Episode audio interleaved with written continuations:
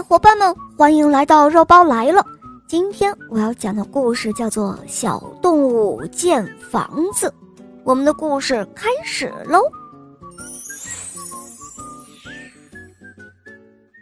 这一天，乌云笼罩着天空，渐渐的下起小雨来，小雨淅沥沥的下个不停。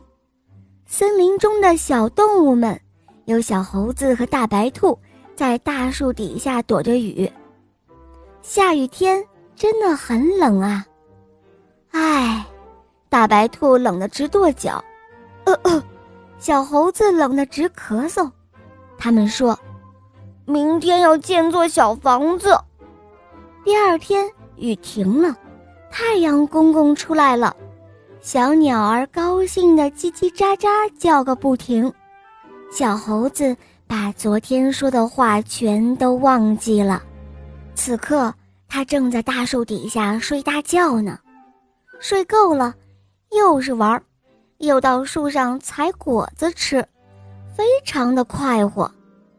小猴子去找大白兔一起玩耍，忽然，他听到树林里传来一阵声音，砰，砰，砰，嗯，原来大白兔。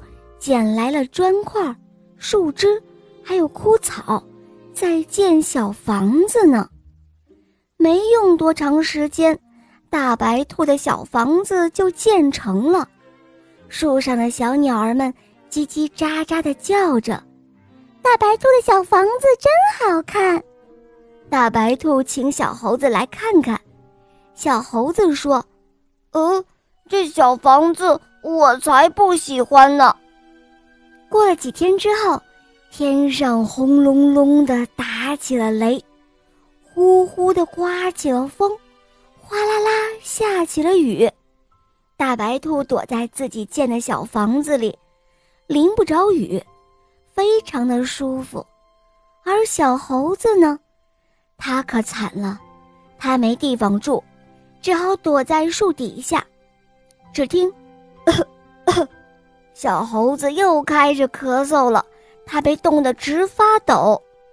大白兔招呼小猴子说：“小猴子，下雨了，快到我的小房子中来躲雨啊！”大白兔将小猴子请到屋里，他们互相挨着，亲亲热热。雨虽然越下越大，可他们一点儿也不冷，也没有淋着雨点儿。